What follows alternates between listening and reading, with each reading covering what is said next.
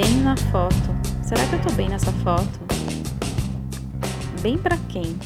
Se no episódio anterior conversamos sobre o corpo e as formas de controle sobre ele, neste falamos sobre representação, imagem, leitura dessas imagens que são freneticamente produzidas. Como o nosso corpo é percebido nesse emaranhado de cliques, autorretratos e mensagens que são atreladas e, consequentemente, interpretadas em cada foto, essa é uma conversa com a fotógrafa Camila Piccolo, artista visual Silvia Sanches e Cristiane Almeida. E Cristiane de Almeida, perdão, programadora e produtora do Museu da Imagem e do Som de São Paulo. Ela é responsável pelos projetos de fotografia da instituição e, neste ano, pela série de vídeos Lendo Imagens, que propõe um diálogo direto entre artistas e público, partindo das fotos do acervo do MIS. No YouTube e no site do MIS você encontra informações completas sobre a programação do museu durante a quarentena. Lembrando que na descrição do episódio eu deixo alguns links, mas se você quiser, pode se inscrever na newsletter para receber um raio-x de cada episódio da agenda.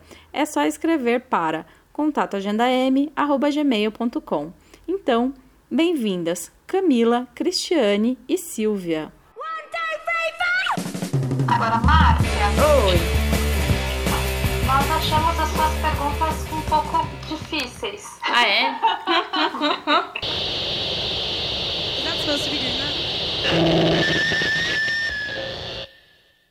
Pode Bom. começar, vocês, fiquem à vontade. É, eu sou a Cristiane de Almeida, eu sou programadora e produtora do Museu da Imagem e do Som. É, faço algumas curadorias e, e o meu foco dentro do museu é fotografia. Então, já tem um bom tempo que eu tenho feito a produção e, e o acompanhamento das exposições do Nova Fotografia. É, faço os acompanhamentos também e a programação das exposições de fotografia que acontecem ao longo do ano, enfim. Essa sou eu. Camila? Eu sou Camila Piccolo, sou fotógrafa há uns 15 anos, mais ou menos. Eh, já passei por diversas áreas da fotografia. Hoje eu trabalho mais no setor cultural e gosto muito também da pesquisa da linguagem fotográfica. E basicamente é isso, assim, tenho migrado também para a área de, de cinema, que é uma área que, me, que eu gosto muito, e estou aprendendo aqui nessa quarentena um pouco mais sobre isso. E é isso, basicamente, é isso. É, Silvia, por favor. Eu sou a Silvia Sanches, eu sou artista visual, é, fotógrafa e trabalho com audiovisual também, no cinema. E no meu fazer artístico, eu trabalho com a performatividade para câmera, com a fotografia encenada, é, e também com essa interface com audiovisual. E me interessa essencialmente o desvio da normalidade, assim, né? Essas pequenas coisas que escapam do controle, que escapam do, do padrão, que escapam, enfim, é, daquilo que a gente está acostumado a ver. Eu, eu acho, eu gosto de olhar para isso como forma de, a gente do automatismo, né? Como forma de convidar a pensar. E e no- eu sou educadora também, né? faço mentoria de fotógrafos de artistas visuais, dou aula há mais de 10 anos já, enfim, pouquinho de cada coisa. É, então, a primeira pergunta que eu tinha feito é pensando nesse, nesse projeto Lendo Imagens. A, a ideia foi sua, né, Cris? É Sim. isso? Você pode falar um pouquinho dele, por favor? vários questionamentos que eu faço sobre a leitura de imagem do público, das pessoas, de um modo geral, né? Porque dentro de um museu a gente recebe públicos diversos, existe um grupo educativo, é, mas assim, fora do museu, o que, que é você aprender também com imagens, né? As pessoas a sensação que eu tenho é que hoje em dia as pessoas têm um pouco de preguiça de ler palavras, imagina imagens, né? E as imagens dizem tanto. E hoje em dia a gente basicamente se comunica por imagens. E o que, que elas nos dizem, o que, que elas trazem pra gente, a gente não reflete sobre isso, a gente não fala sobre isso. E às vezes dá muita leitura errada. Né? Tudo bem que são infinitas possibilidades de leitura, mas por que não conversar sobre elas, né? Então, esse projeto ele surgiu dessa necessidade de trazer a fotografia é, para esse lugar da leitura e dessas diferentes leituras. Então, é, a, a, ideia é convidar sempre fotógrafos. Então, eu comecei com os fotógrafos do Nova, que participaram já do Nova Fotografia, sempre lendo outros trabalhos, não os próprios, porque aí eu acho que perde um pouco essa essência da leitura da fotografia é, para trazer outros é, pontos de vista.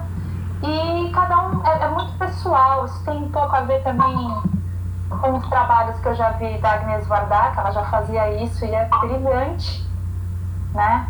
E, enfim, comecei com, com um programa, ele pode se desdobrar também de outras formas, não sei, tá vindo muitas outras leituras muito diferentes também. É, estamos descobrindo as formas de leitura. Quando a Cris me ligou para fazer parte do projeto e ela me explicou o projeto, eu achei sensacional a ideia, eu gostei muito, é, sobretudo porque, como, como a Cris falou, né, eu acho urgente é, as pessoas conseguirem fazer uma leitura da imagem, né?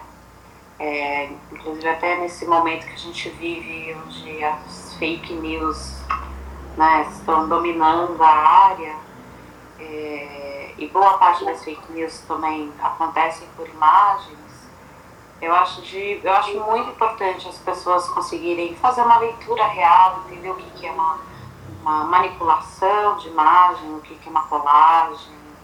É, terem domínio né, daquilo que está sendo apresentado para você poder fazer uma análise real. Né? Então, é, eu, eu, acho que é urgente hoje a gente poder ter esse domínio dessa linguagem. Né? Silvia, por favor. É, não, uma coisa que eu acho muito presente, como a fotografia traz né, o, o, o referente, o objeto que a gente está vendo muito forte, a chance da gente se prender a isso é sempre muito grande. As pessoas acharem que elas estão vendo o que aconteceu ou o que existiu e esquecer que tem uma intencionalidade por trás do como aquilo foi traduzido em imagem. É, e acho que isso traz uma discussão muito rica sobre as infinitas possibilidades da própria imagem fotográfica né, que não só como documentação, mas muitas vezes como uma documentação falsa ou construída, é, que precisa ser desmontada, né, de alguma maneira, precisa ser entendida. Então, nesse contexto, eu acho essa, essa ideia de trazer essa leitura de imagem super interessante. E, e acho legal o fato de ser também um fotógrafo lendo as imagens do outro, porque incorpora essa noção de repertório, porque nunca vai ter uma leitura fechada, né? Por mais que a gente, como produtor de imagens, saiba onde a gente quer chegar, essa leitura vai estar sempre no outro também, é um encontro de repertórios. E aí eu acho que, e ao mesmo tempo, como são outros produtores de imagem, né, lendo imagens entre si, é, acaba trazendo para o público também um lugar de, de reflexão que é um pouquinho mais aprofundado, porque são pessoas que já lidam com a imagem, né, no cotidiano, assim, de uma forma mais intensa. Então, por isso eu acho tão rico. Eu acho que a, a quarentena, ela deu uma liberdade para a mulher muito grande, assim. Você tá em casa, você tá no seu espaço onde você é você, sem todas essas é, camadas e padrões que a gente né, segue na sociedade. Então eu acho que o fato da quarentena permitir você deixar o cabelo branco, aparecer, não usar sutiã, não se depilar, é, fazer videoconferência, né, assim, tudo bem, você até passa uma maquiagem, tá? Mas você pode passar uma maquiagem, tá? Com, com uma blusinha e passar de calcinha, né?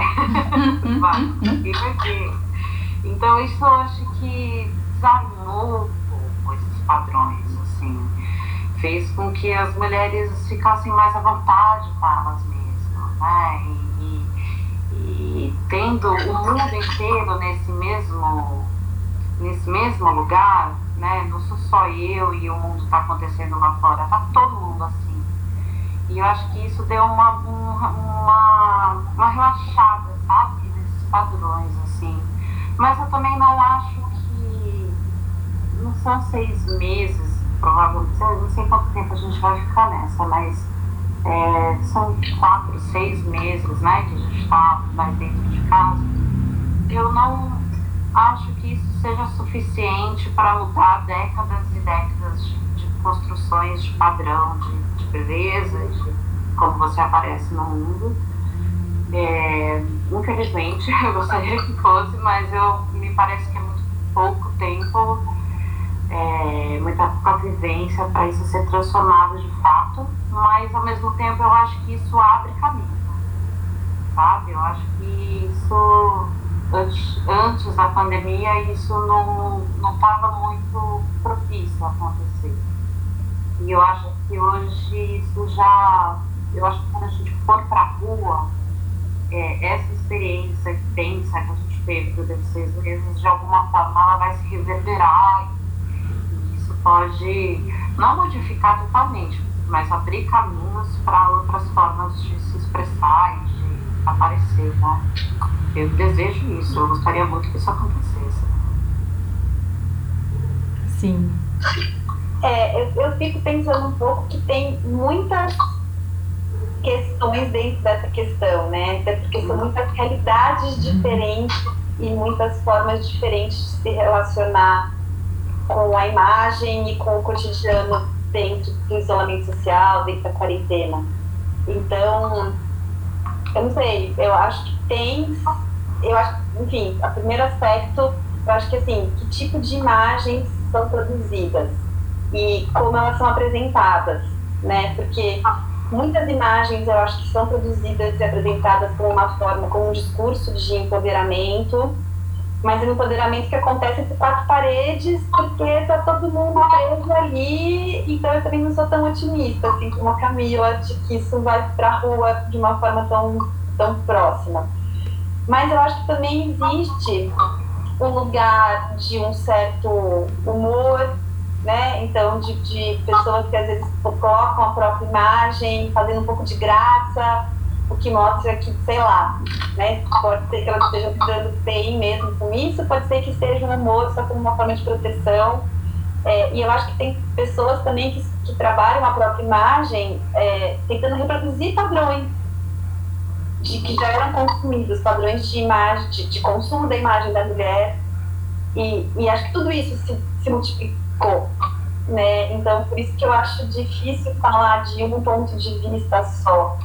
Isso sem falar, né, enfim, do tanto de gente que não pôde ficar em quarentena porque precisava ir para a rua trabalhar e do tanto de mulheres que também, é, enfim, ganharam cargas extras tarefas porque os filhos passaram a estar em casa o tempo inteiro é, muitas vezes os maridos passaram a estar em casa o tempo inteiro e elas próprias, e essa realidade que não acontecia, e enfim, evidenciando um monte de outras coisas. E aí eu não sei o quanto as imagens trazem de realidade ou ainda tem alguma romantização em cima de tudo isso. Então, não sei, na real eu não tenho uma opinião formada sobre essa pergunta, justamente porque eu acho que ela é muito complexa e mas é bom ao mesmo tempo porque ela abre espaço para esse tipo de discussão, né? Para a gente pensar como a gente, como mulher, está se relacionando com a nossa imagem, que imagem está tornando pública. É e essa própria relação do público do privado, que é cada vez mais misturada, assim, né? E com a mediação das imagens mais ainda. realmente está tendo uma produção muito bacana, né? Agora nessa pandemia e acho que a gente está tendo muito mais troca entre mulheres. É, e o quanto isso também está potencializando outras que não conseguem se ver também, né? Por diversos motivos. Então, acho que começou-se um processo que eu, eu tenho achado muito bonito, né? É, de mulheres empoderando outras mulheres em vários aspectos, né? Agora que está todo mundo isolado, cada um na sua casa, essas conversas, essas trocas que a gente tem, como a gente está tendo agora, né? Elas são muito importantes. E cada vez que a gente troca uma ideia, a gente repensa muita coisa, né? É, e esse estar no mundo, ele é muito complexo, porque as relações, eu não sei até que ponto as relações vão mudar, por fato, né? Esse mundo ainda machista, patriarcal, né? Com essa riqueza mal distribuída, né? O que eu tô vendo é, a mulherada tá, tá conseguindo conquistar o seu lugar, muito sacrifício ainda, e tem muita mulher que ainda não tem essa coragem, tá, tá entendendo que ela existe e que ela é importante. Então, essa quarentena ela tá vindo, não sei, pra mim ela é uma reflexão, ela é, não sei se é uma reflexão, assim, mas a gente está interiorizando mais essas questões e se colocando mais também é, num lugar de, tipo, não, eu preciso mudar, isso vai ter que mudar por mim. Tem outras mulheres que já estão aí é, fazendo essa mudança, então é um, é um início de uma coragem também, né? Para quando isso tudo passar, quando a gente tiver que ir para rua de novo trabalhar, ou fazer um passeio ou alguma coisa, essas mulheres já vão estar com uma postura diferente no olhar, no jeito de andar, na roupa que usa, né? Enfim, o, a, o corpo da mulher como um todo é muito é, sensualizado, né? Assim, é tudo. É, uma, é, é o que a Camila disse no começo vai demorar anos pra gente, né? Não é, infelizmente, não, é esse, não são seis meses mágicos que tudo, todo, toda essa história que a gente tem vai vir abaixo. Mas é um, é um comecinho ali. É, é um dos começos que a gente tem, né? São vários. Então, só pra explicar também o que passou na minha cabeça quando eu é, quis fazer esse tema e mais ou menos as perguntas, sabe?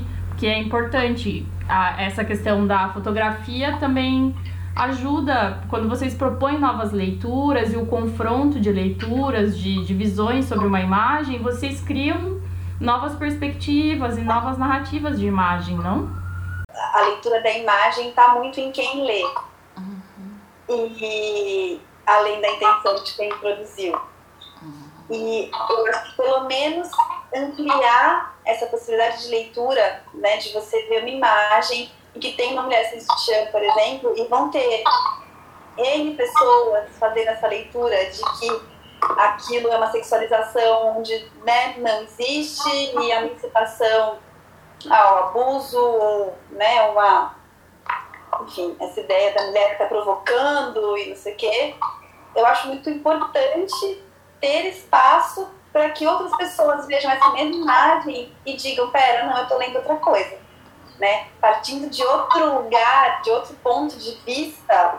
Não, o que eu vejo aqui é simplesmente uma mulher à vontade com o corpo dela na casa dela. E eu acho que é desse embate de leituras diferentes que, que a gente pode ir construindo de fato um espaço maior. Né? É por essa consciência, porque por muito tempo ainda vai ter, infelizmente, essas leituras enfim, que reproduzem o padrão de centenas de anos, né? Vai, vai, vai atualizando, mas no fundo é uma grande repetição. Sim, porque o corpo masculino não entra nessas questões, né? Uhum. Para eles, um corpo masculino sem camisa não diz. Ele tá, ele tá fazendo mil coisas. Ele não vira um objeto como um corpo feminino. Isso é. É muito maluco, né? É, mas eu fico imaginando, não sei se é uma visão romântica, talvez seja de que essa experiência aí de cinco, seis meses dentro de casa, sem sutiã, e a mulher se sentindo bem com isso, eu fico imaginando se depois, depois que todo mundo sair pra rua, se as mulheres não saem em massa, sem sutiã, na rua, sabe? E aí os homens que vão vendo as mulheres todas assim, não, não, não percebem, não entendem que isso não é uma não é uma provocação para eles, é só uma maneira delas se sentir bem consigo mesmo, sabe? De repente, é, recriar essa imagem, né? Construir uma outra imagem da mulher pós-pandemia, sabe? De uma maneira menos montada e ajustada para os desejos do homem, assim, sabe? Mais para os desejos da sua necessidade, de como você quer é, estar no mundo, sabe? Eu gostaria muito que isso acontecesse, por exemplo, sabe? Fizesse um movimento, tipo, pós-pandemia sem sutiã, vamos aí todo mundo ser feliz. Boa, aí. Começa a lançar. Apoiada. A gente apoia. A gente apoia. Apoiada. O que vocês acham que precisa ser feito para ampliar o espaço? Assim, vocês me digam o que, o que você, vocês, como ativas nessa área, o que vocês acham que falta é, nessa questão das mulheres fotógrafas, tanto da, da curadoria quanto de estudo, pesquisa, enfim, o que vocês acharem relevante. A fotografia foi um, um ambiente muito masculino por muito tempo. Né? No cinema, eu acho que isso ainda é bem forte e as mulheres estão se unindo cada vez mais como forma de valorizar o próprio trabalho e incorporar outras mulheres nas equipes. É, na fotografia, acho que esse movimento começou um pouco antes já, e eu fico muito feliz quando eu vejo, enfim, eu dei aula numa escola de fotografia, né, até o começo do ano, e, e, e as turmas têm cada vez mais mulheres, né, tem turmas, às vezes, não só de mulheres, e eu acho isso incrível porque são as mulheres puxando para si o direito de olhar para o mundo e falar: esse é o meu olhar, né? essa é a história que eu conto. É, e isso é incrível. E eu acho que a importância de ter curadoras também.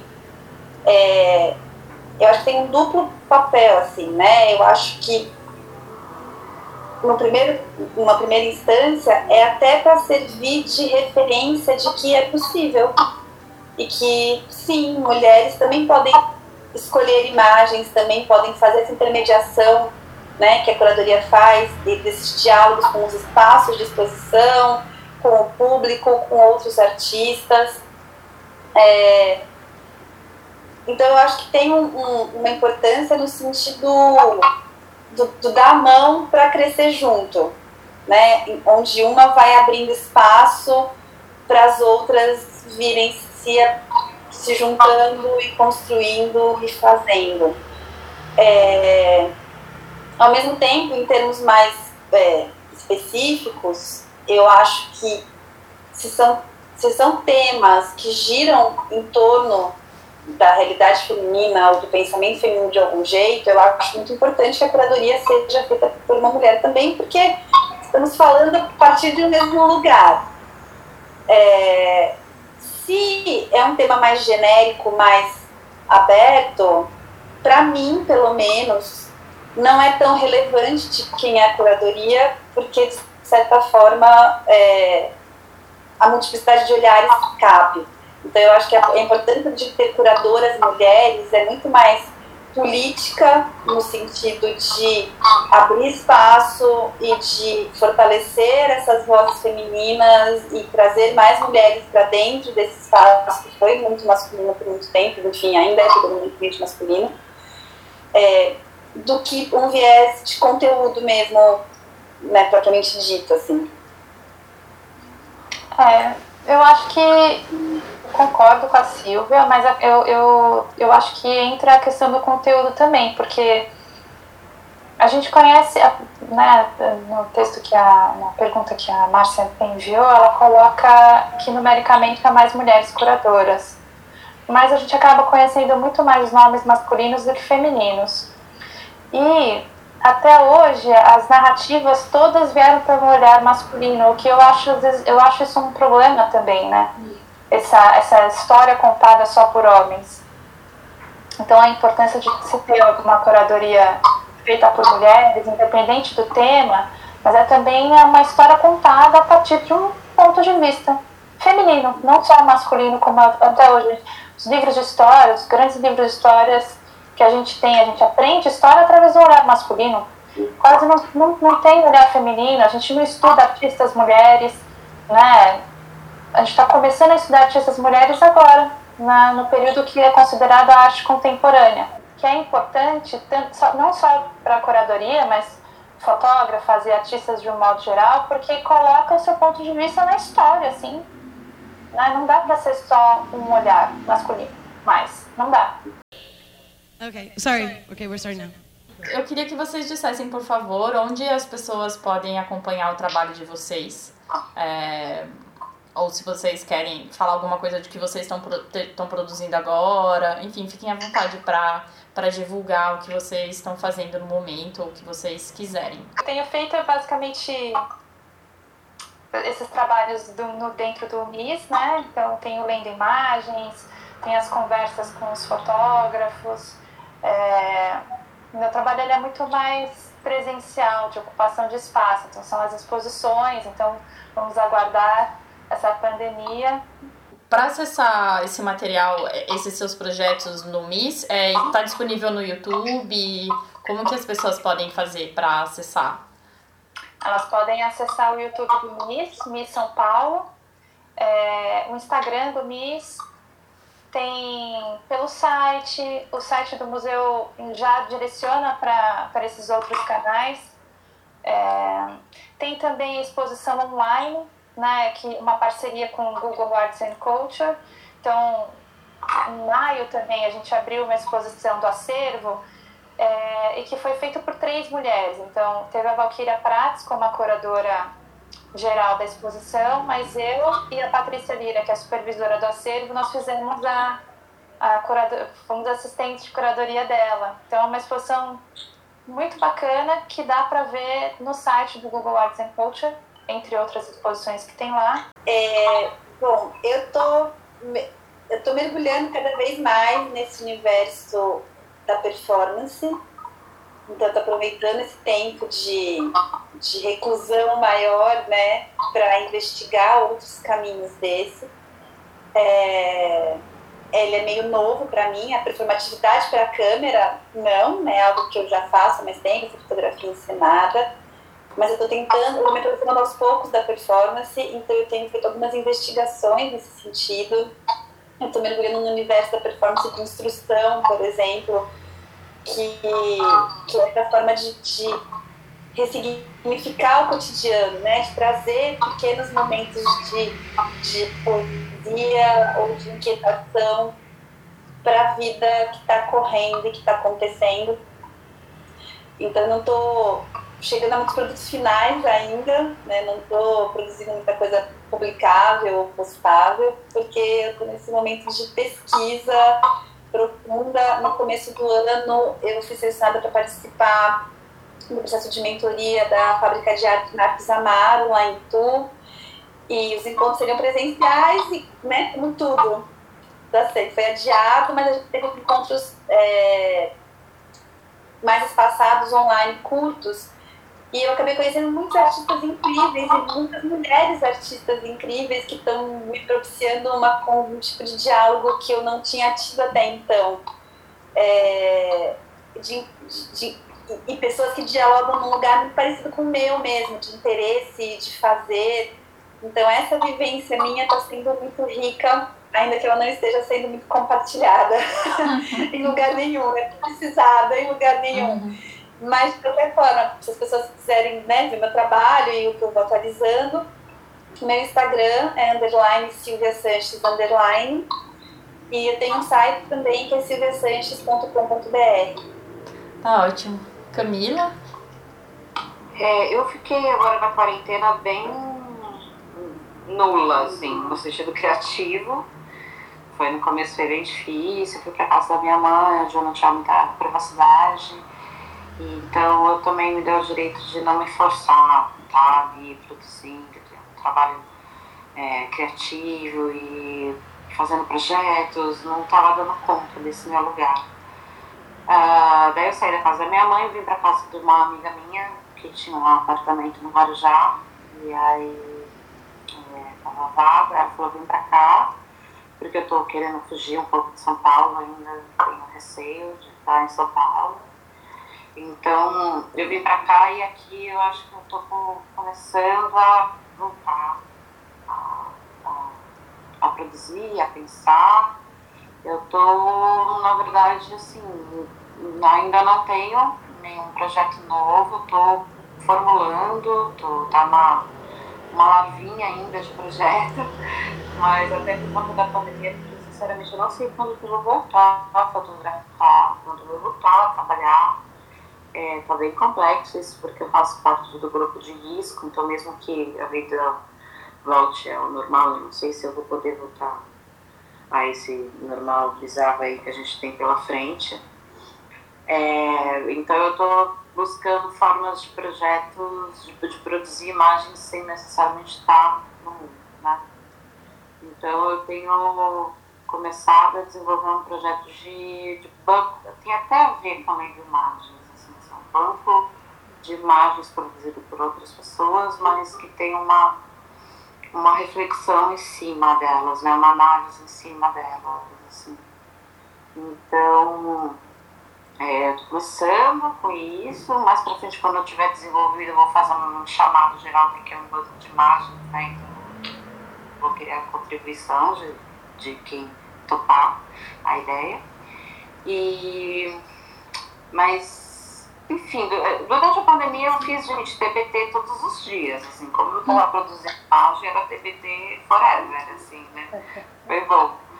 É, mas quem quiser conhecer, dar uma zapiada lá no meu, no meu Instagram, que eu acho que é onde eu tô mais ativa. É Camila Piccolo, P-I-C-O-L-O. É, acho que é só Camila Piccolo, tudo junto. É, aí quem quiser dar uma olhadinha lá, me, me segue, aí eu vou fazer uma chamada lá quando eu tiver redondinho meu projeto, que eu acho que ele é bem em cima, depois eu te conto, Cris, que eu acho que é bem lindo e maravilhoso. Ah, fiquei curiosa. eu vou adorar. Tá ótimo, muito obrigada. A gente passou meia hora do que eu tinha previsto para vocês, mas eu agradeço muito a atenção é, e o tempo de vocês com, comigo aqui com a gente. Do catálogo da gravadora Merge, dois discos. O relançamento de Imo, disco de Lou Barlow, lançado originalmente em 2005.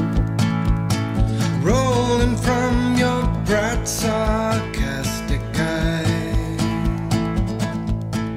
Sobre o Lou Barlow, é, eu sempre me lembro com carinho de uma história, é, mas é de uma conversa que eu tenho com uma amiga que eu não vejo há tempos, já não via antes da quarentena, a Emi, Emiliana Pinheiro, saudades. Mas a gente tava falando sobre bandas, a gente tem um gosto bem parecido, exceto porque eu gosto de Spoon e ela sempre me zoava porque eu gosto de Spoon.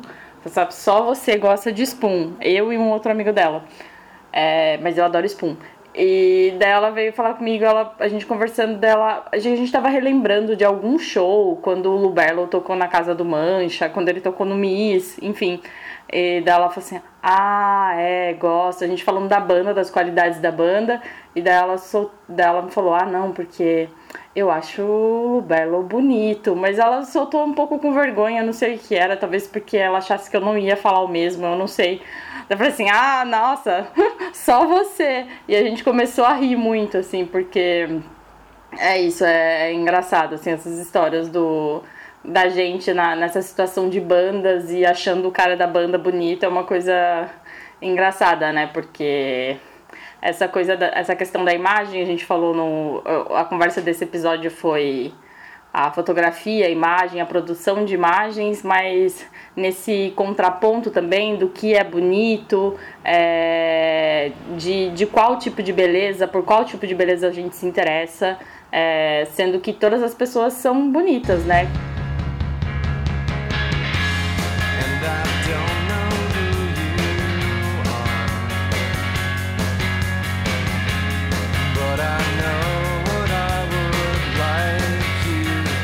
E é isso nesse episódio falando sobre imagem, sobre representação, sobre a, qual leitura fazer de determinada foto. É, a música também é muito. se relaciona muito com esse poder da imagem.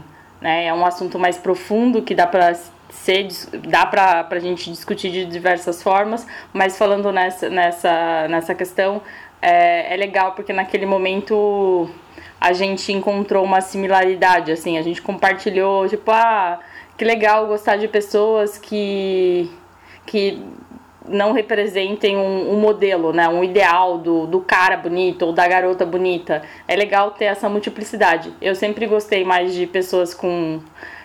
Me considero esquisita, gosto de ser esquisita e, e acho legal as pessoas que estão abertas que estão aberto, abertas a isso, sabe? Que fogem do padrão.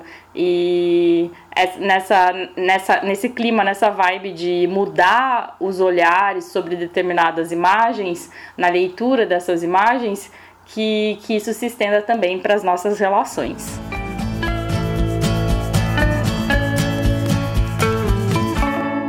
Sobre o disco, Lu relembra que 2005 marcou marcou o nascimento do seu primeiro filho na época.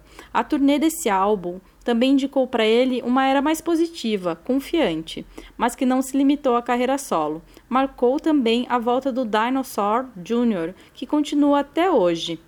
Banda querida de muita gente, com uma discografia consistente, que adoro menos do que Sábado, mas aí é uma questão de predileção minha.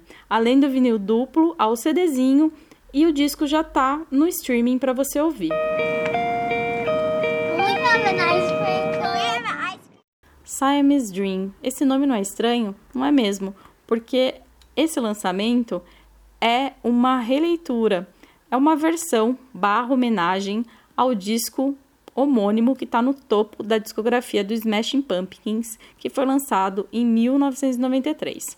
Ao escrever sobre, eu escrevi assim: hum, é um disco que eu não gostei tanto. Mas na verdade eu não gostei.